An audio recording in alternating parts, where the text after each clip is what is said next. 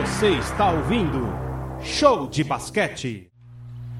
E vem o Minas, da esquerda da canhota, Johnson Senior. Um, dois, três, Minas. Mais três pontos do Minas. 8-6-8-1. 40 segundos para o fim. O São Paulo tem a vantagem e tem a posse. Vem São Paulo, vem Chamel, fez o giro e fez a sexta. Simplesmente sensacional. Simplesmente sensacional. Ele que tem a chave.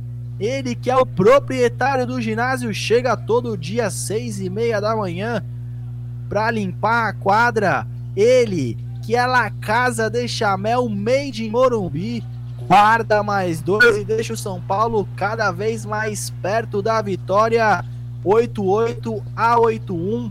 Menos de 30 segundos para o fim tempo técnico pedido pelo Léo Costa. E agora, Icaro Dias, agora eu quero ver. Agora eu quero ver o Minas buscar essa desvantagem com menos de um minuto de jogo. O Minas está vencendo o quarto por 22 a 20. Mas é aquilo, a diferença do, do terceiro período que o Minas não jogou nada é onde o Minas está pagando o pato da partida de hoje. Porque se você for ver as parciais, o primeiro quarto fez 25 pontos. O segundo quarto fez 24 pontos. Pro terceiro quarto. É... Não, o primeiro quarto foi 25, o segundo foi 24. E o último 22. Só que o terceiro período fez 10. O São Paulo manteve uma regularidade. Teve um primeiro período muito elevado com 29 pontos. Mas o restante da partida trabalhou 20 pontos, 19 pontos, 20 pontos. Então o São Paulo foi uma equipe muito mais regular e por isso está merecendo mais uma vitória aí no NBB. Se não estou enganado, chegando à sua quinta vitória consecutiva, o tricolor mais querido do mundo e já sonhando ali com o G4. E Carol, você falou de quartos e períodos, consistência. Segundo o próprio Diegão que falou aqui no Twitter, abraço para ele, a conta dele é DiegãoM25. Foi o melhor primeiro tempo primeiro tempo do São Paulo na temporada. Então, São Paulo jogou de fato muita bola, acumulando 49 pontos só na primeira etapa. E lembrando, e aqui, e lembrando Morumbi, que o Diegão tá lá. lá na praia, né? O Diegão tá lá em Caraguatatuba, acompanhando a nossa transmissão e tomando aquelas bebidas de procedência duvidosa. Abraço, Diegão, tamo junto. Abraço, meu velho. Muito obrigado pela audiência dele, que é um monstro. Ele que é o especialista no basquetebol tricolor. Jogo parado mais uma vez, será? E tivemos mais um tempo técnico, a galera vai chegando ali, isso mesmo. Mais um tempo técnico, a galera vai chegando ali em volta do Léo Costa, que vai rabiscando a sua pranchetinha Minas Tenista. Ô, a arbitragem já vai chamando, falar, galera, acabou o tempo técnico, vamos voltar pra quadra. Diga lá, Icaro só, Dias. Só brincando com o Diegão, ele é o único cara que consegue encostar o joelho num teto de um Cinquecento. Isso é verdade, ninguém me contou, eu vi. Abraço pro Diego, é verdade. É o único cara nessa. Pelo menos em São Paulo, que consegue fazer essa proeza. O grande, grande mesmo. Já daria pra jogar basquete o Diegão lá do arremesso tricolor, que faz um trabalho sensacional, principalmente com as categorias de base. Tairone não. Benetão da massa. Guarda o lance livre e deixa o São Paulo ainda mais perto da vitória o São Paulo vai conseguindo mais uma vitória no novo Basquete Brasil 14. Bennett, Cordero Bennett com ela. Chutou e guardou. Ela girou, rodopiou e caiu lá dentro. 90 a 84, São Paulo vai vencendo. 28 segundos para o fim, posse Minas Tênis lá atrás. Tavario Miller com Johnson na velocidade, tenta esboçar alguma reação fez o passe para fora, Facundo, Corvalan para três não cai, mas lá estava o Renan Lenz, muito atento, ligadaço na jogada, pulou, deu um tapinha e guardou a bola dentro do aro. O Renan Lenz desconta 90 São Paulo 84 1 2 3 Minas. Posse do São Paulo lá atrás, mas o Léo Costa já havia pedido um tempo ou não? Foi falta. Falta na jogada, Icaro Dias, e adivinha, jogo parado outra vez. Normal. jogo travado. Que coisa, hein, Márcio? Que coisa aí, cara. E essa vitória do São Paulo aí por 90 a 86 de maneira parcial. Errou o lance livre o Chamel. Então São Paulo com essa vitória vai um pouco mais tranquilo para a próxima rodada.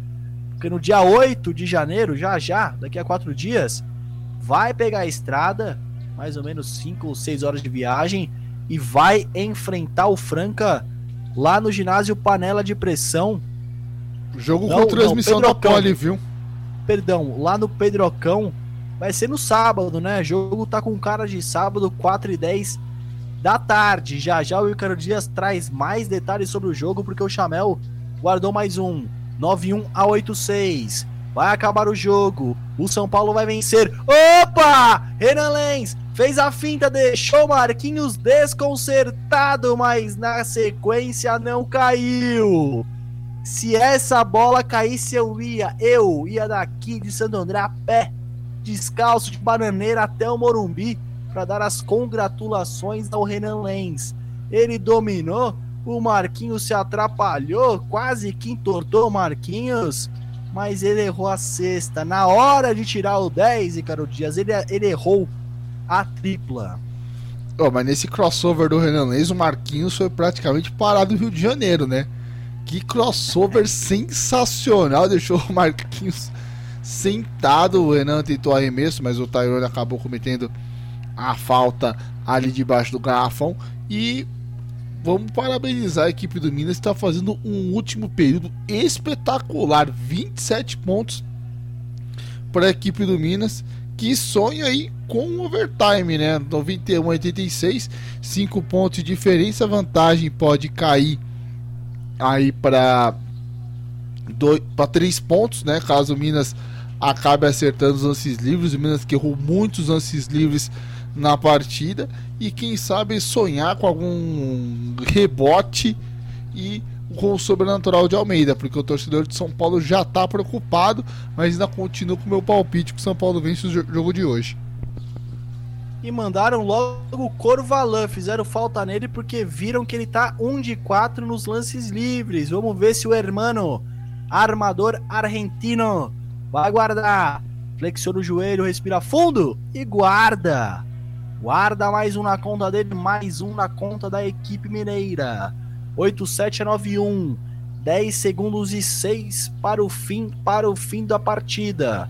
Facundo Corvalan outra vez. Responsa nas mãos do hermano. E ele desperdiça. A missão que era difícil fica quase impossível.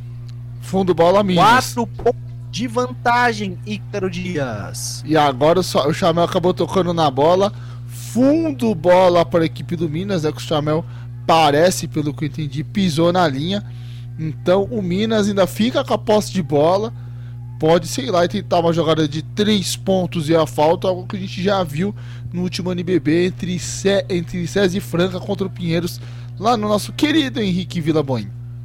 4 de diferença, menos de 5 para o fim. Dominou, zona morta para 3 pontos, não cai Johnson. Pega o rebote Miller, Facundo, Corvalan para 3 não cai. No momento que temos fim de papo, fim de jogo no ginásio poliesportivo Doutor Antônio Leme Nunes Galvão, mais conhecido como Ginásio do Morumbi Vitória do São Paulo 9-1 a 87, uma vitória sensacional, um jogo espetacular, uma partida recheada de grandes emoções e grandes lances.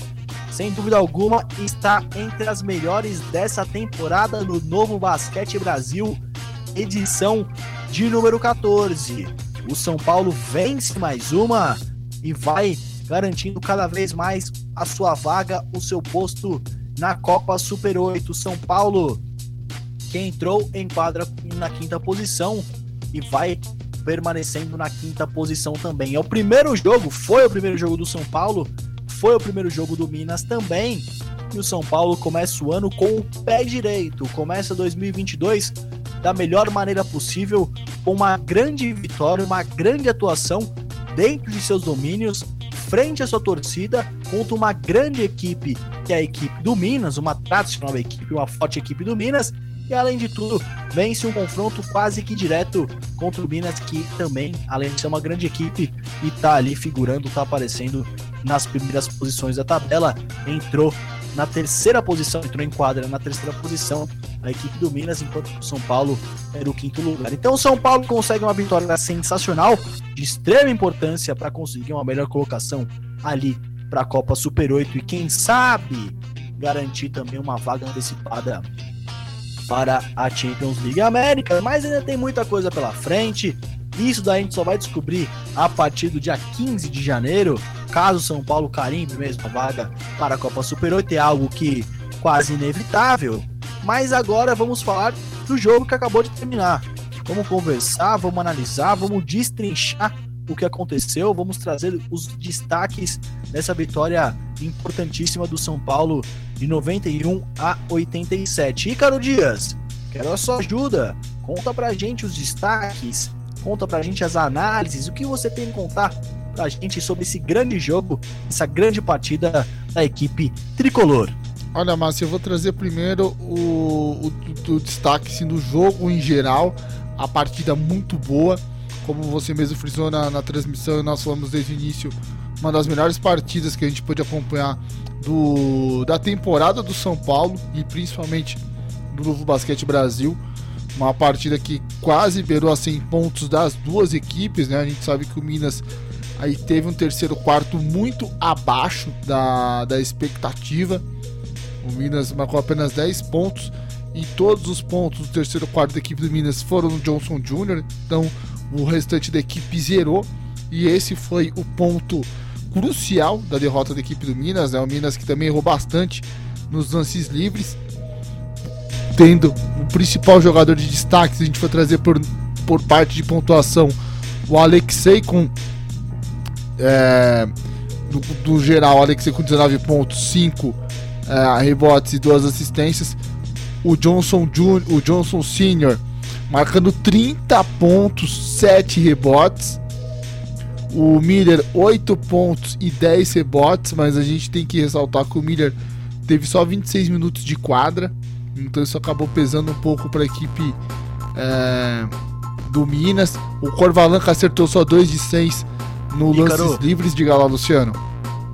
Só uma correção antes que eu esqueça: o São Paulo entrou em quadra em quinto e a vitória pulou da quinta para quarta, deixando para trás a equipe do Bauru. Então São Paulo fica coladinho no Minas. São Paulo em quarto e o Minas em terceiro. Agora, por favor, prossiga só para não perder essa informação. E esse confronto pode ser importante, né? Porque o São Paulo a gente é, não sabe como vai ser o formato ainda, né? Porque devido a essas vari variantes da vida, a gente não sabe se vai ser numa bolha, como que vai ser a história de mando de quadra.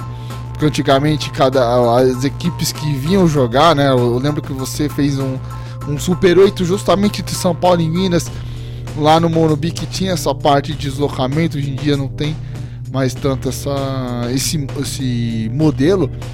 Mas voltando para o nosso jogo, o Minas teve essa dificuldade. O terceiro período foi aquele período que separa os homens dos meninos e o Minas, como fez o Chamel lá baixinho, o menino não conseguiu ganhar do homem do São Paulo, o tricolaço mais querido do mundo.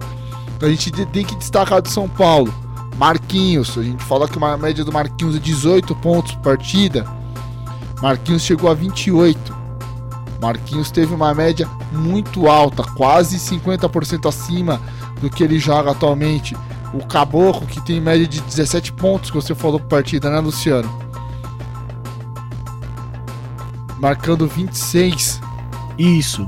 Caboclo tem 17 de média em pontos, Ícaro Dias. Então, marcando 26, então aí acima de 50%. Jogadores importantes. O Chamel não teve um grande jogo, mas marcou 12 pontos e foi decisivo.